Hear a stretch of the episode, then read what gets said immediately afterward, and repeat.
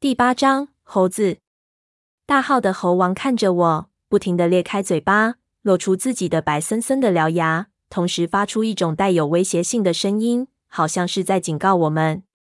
我和老痒各自拿起一根顶端燃烧着的柴火，拼命舞动，将冲上来的猴子逼退。有几只动作慢了一点，屁股就被我狠狠地烧了一下，疼得它尖叫着逃到很远的地方。但是同时，有几只特别机灵的猴子正在偷偷地靠近我们的行李。等我看出苗头的时候，为时已晚。老痒还没有放入背包的几个防水袋被一只小猴子一把抓了过去。我一看，暗叫糟糕。忙上去抢，可等我一走开，我的身后也窜出了一只猴子，想要来抢我的行李。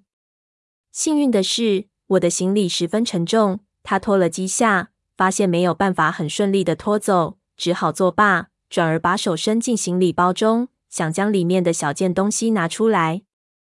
我心里吃惊不已，这些猴子的行动非常熟练，这样子围攻人类，肯定不是第一次了。我一直认为猴子就算再聪明也有个限度。现在看来，如果只算抢劫这一个职业，我们还不一定能比得过他们。我这里一分神，那只猴子已经从我的包里掏出一只盒子。我一看不得了，那是一包压缩饼干。也不管正在追的那只，冲回去，飞起一脚将那只猴子踢飞，然后捡起盒子，赶忙塞进包里。这个时候，突然眼前黄光一闪。那猴王已经跳江起来，一爪抓向我的脸。我看过猴子捕杀兔子，它们的爪子非常锋利，要是给抓到，我非破相不可。情急之下，我来不及侧身，只好抡起柴火棍去挡。那猴子一下子就在我手上抓出了一道长长的血痕，我疼得一呲牙，柴火棍脱手掉了出去。猴王落地之后，马上反扑过来，我来不及去捡柴火棍。只好匆忙间一脚踢了过去，谁知道他竟然一下子抱住我的腿，顺势就狠狠咬了我一口。这一下实在是厉害，我疼得几乎抓狂，一巴掌就拍了过去。他反应很快，一个翻身立即跳了开去。我胡乱一抓，鬼使神差，给我一把抓住了他的尾巴。猴子的尾巴非常重要，打斗中被抓住尾巴，等于被判了死刑。他一下子也慌了。发出一声嘶吼，不顾一切的朝我面门扑来。我心里杀心一起，一个侧身躲过他的最后一击，抡起他的尾巴就用力往地上一摔。我估计着，这只猴子最起码也有四十多斤重，这一下虽然不致命，也足已经把他摔得蒙了过去。可是那猴子却强壮得出奇，这一下虽然我自己感觉用了杀手，他却一点事情都没有，反而惨叫着还想再扑过来。我一下子有点不知所措，忙又用力一甩，将它狠狠地拍到一棵树上。这一次用力过大，手持不住力气，它被我甩出去好几米，翻滚几下，一下子跳了起来，爬到一棵树上。老痒惦记着被抢去的那几个袋子，还在追那几只刚才抢我们东西的恶猴子。那些猴子看猴王刚才吃了亏，哪会和他硬拼，一下子逃散。但是他们并不逃远。而是继续做着威胁的动作。他去追其中一只，另几只就跟在他后面，向他丢石头，搞得他非常郁闷。就这样东一下西一下，猴子一只没打着，他自己倒已经气喘吁吁了。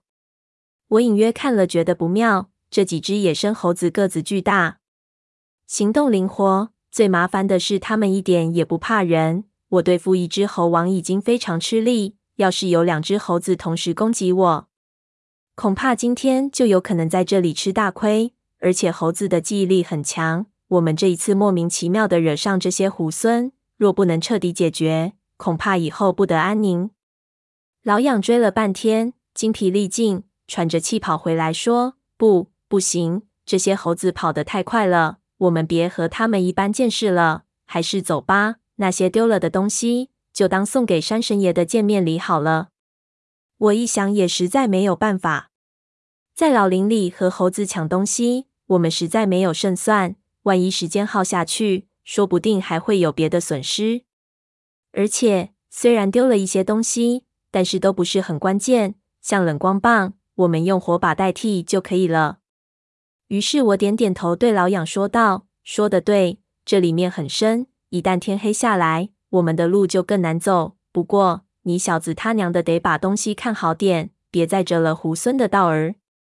老痒想起刚才那事情，气就不打一处来，对我摆摆手说：“行了，你就别提了，这梁子算是结下了。”我们两个绑紧背包，大声呼喝着赶开猴群，继续往窄路里走去。那些猴子看我们走了，以为我们逃了，纷纷跳上两边的山壁撵了过来，一边撵还一边向我们发出嘲讽的声音。老痒听了火大，回头大骂：“你们这帮猢狲别得意！老子要是还有机会回来，他你们全逮回去吃了。”那群猴子看到他大叫，撵得更起劲了，特别是那只猴王。摆出胜利者的姿态，一路跟得很近，想趁我不注意再扑上来。老痒看着就火了，捡起地上的石头扔在那只猴王鼻梁上。这一下打得颇重，只把那只猴王打得几乎从峭壁上摔下来。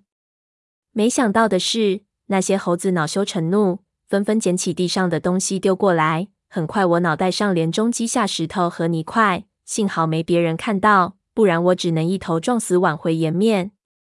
我们一路狂奔跑，跑了足有半支烟的功夫才停下来。我一看，我们已经完全进入到这条夹子沟里，上面的一根天已经变成一线天，因为两块山壁之间的距离更窄了，两边崖顶就有一种要压下来的感觉，让人看着背脊发寒，恨不得马上走出这里。